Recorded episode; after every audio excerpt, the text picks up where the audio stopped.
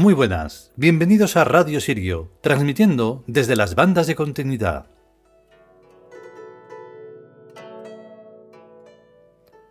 Hoy esta presentación es muy corta porque estoy esperando una llamada y puede ser en cualquier momento, así que estas cosas van como van y nosotros no podemos tener un horario porque esto lo estamos haciendo de forma más allá de nuestras posibilidades. Estamos a punto de estar en la ruina, en fin, ¿qué se le va a hacer? Y me cago en toda la puta madre de este desgobierno de mierda. Quiero dejar esto claro porque es que si no, no me siento como debería de sentirme. Esperemos que los metan en la cárcel pronto y podamos continuar con la vida. Vamos a ello.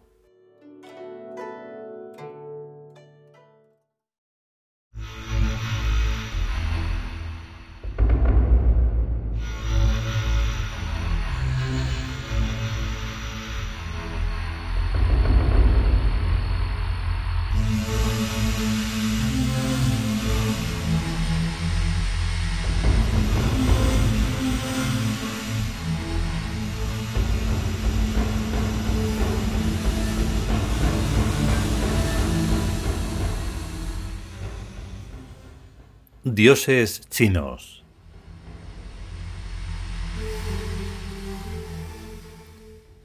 Cao Guoyu.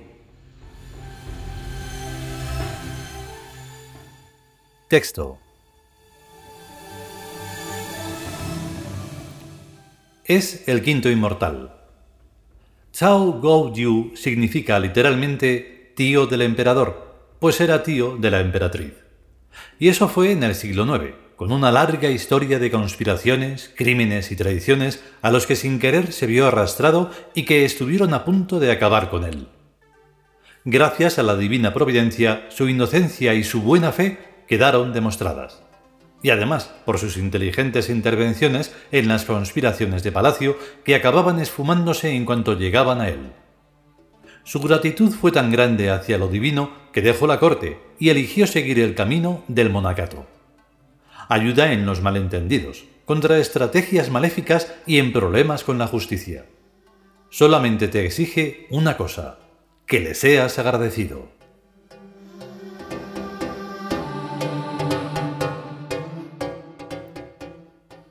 Comentario Nunca los imperios se pierden en las batallas, sino en las conspiraciones de palacio. Esta mañana me desperté con una pesadilla, psicológicamente mezcla de mis recuerdos y de mis deseos. Tenía lo que desde siempre vengo deseando, pero con un entorno de todas las personas que me han traicionado a lo largo de la vida. Al despertarme comprendí la necesidad de disponer de una guardia imperial a mis únicas órdenes, con capacidad para mandar a los guardias eliminar inmediatamente a cualquiera que intrigara en contra del imperio Tiud de Tebasbirk, pues sin esa amenazante espada de Damocles sobre sus cabezas, todas las cortes se degradan hasta convertirse en nidos de conspiradores. Mi pesadilla fue bellísima, como todas mis pesadillas, pero espantosa me desperté cuando estaba diciendo mentalmente a los dioses, Dioses, no es esto lo que yo quiero, pero no sé cómo debo y puedo cambiarlo. Un momento después ya estaba pensando en que debería haber tomado la precaución de dotarme de una guardia imperial, al estilo de la guardia pretoriana de los césares del Imperio Romano. Evidentemente yo no soy un hombre de estos tiempos, ya que considero que la mayor gran desgracia de la humanidad fue que Alemania perdiera la guerra, porque de haberla ganado, a estas alturas tendríamos una gran civilización en todo el planeta y sería como si ya hubieran pasado mil años. La España de ahora es el único país de Europa donde se tiene total libertad para pensar y expresar lo que estoy pensando y escribiendo alrededor del mundo. Aquí la Constitución nos garantiza libertad de ideología y libertad de expresión. Entre otros muchos derechos a no ser discriminados, lo que me permite dejar por escrito que en cuanto pueda me haré de una guardia imperial pretoriana para poner en su sitio a cuantos se propongan traicionar a Tebas directamente o indirectamente. Naturalmente, ahora no puedo hacerlo, pero diciéndolo por escrito, dentro de un siglo o de dos como mucho, tendremos la Guardia Imperial Pretoriana cortando cabezas o como se lleve entonces exterminar a los traidores.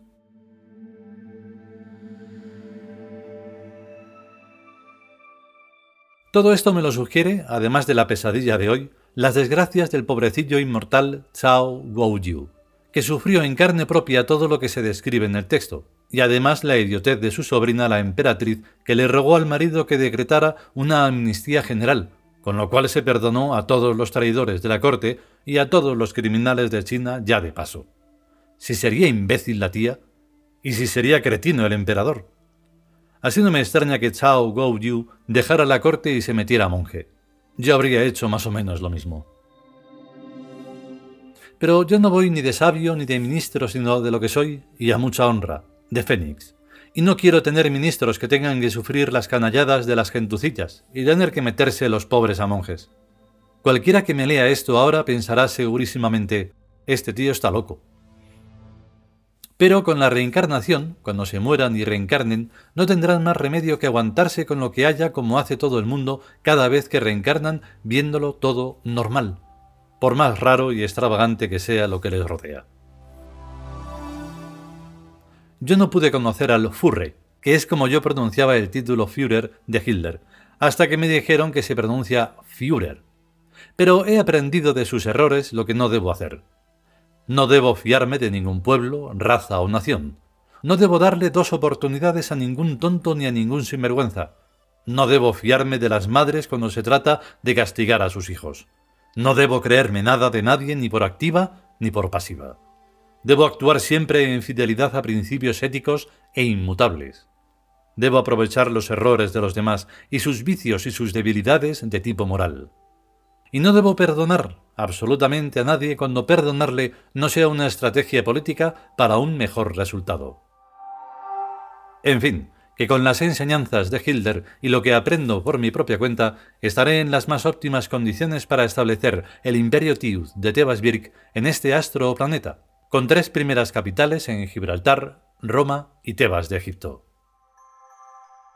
No digo que pueda hacerlo este año, ni el año que viene, pero antes de un siglo desde luego que sí, porque toda esta gente ya se habrá muerto, y cuando reencarnen el imperio Tiud será lo normal. Porque en cien años hay que ver lo que cambian las cosas. A pesar de que todos estos mortarillos tienen sus teléfonos móviles o celulares, no se han dado ni cuenta de que estamos ya en la era de Acuario, y que el mundo ya no es el mismo de hace 20 o 30 años.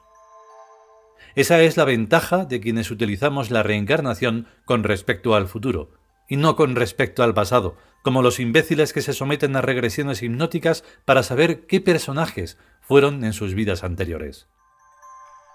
Yo probablemente habré sido faraón y emperador, y otras cosas de esas montones de veces en mis vidas pasadas, pero ahora no lo soy, ni soy más que un simple burgués muy aburguesado.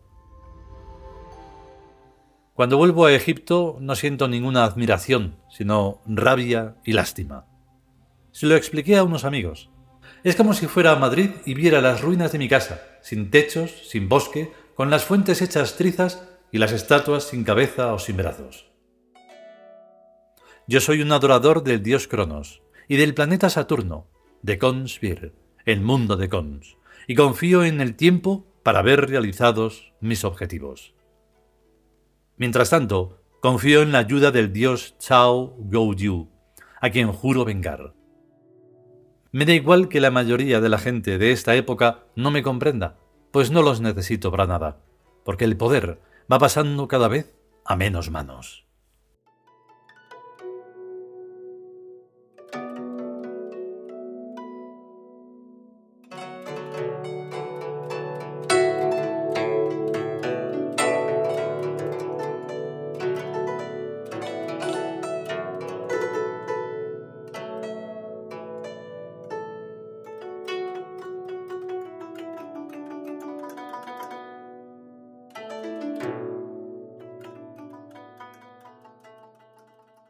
Y hasta aquí este capítulo dedicado a Chao Yu, el quinto inmortal de los dioses chinos.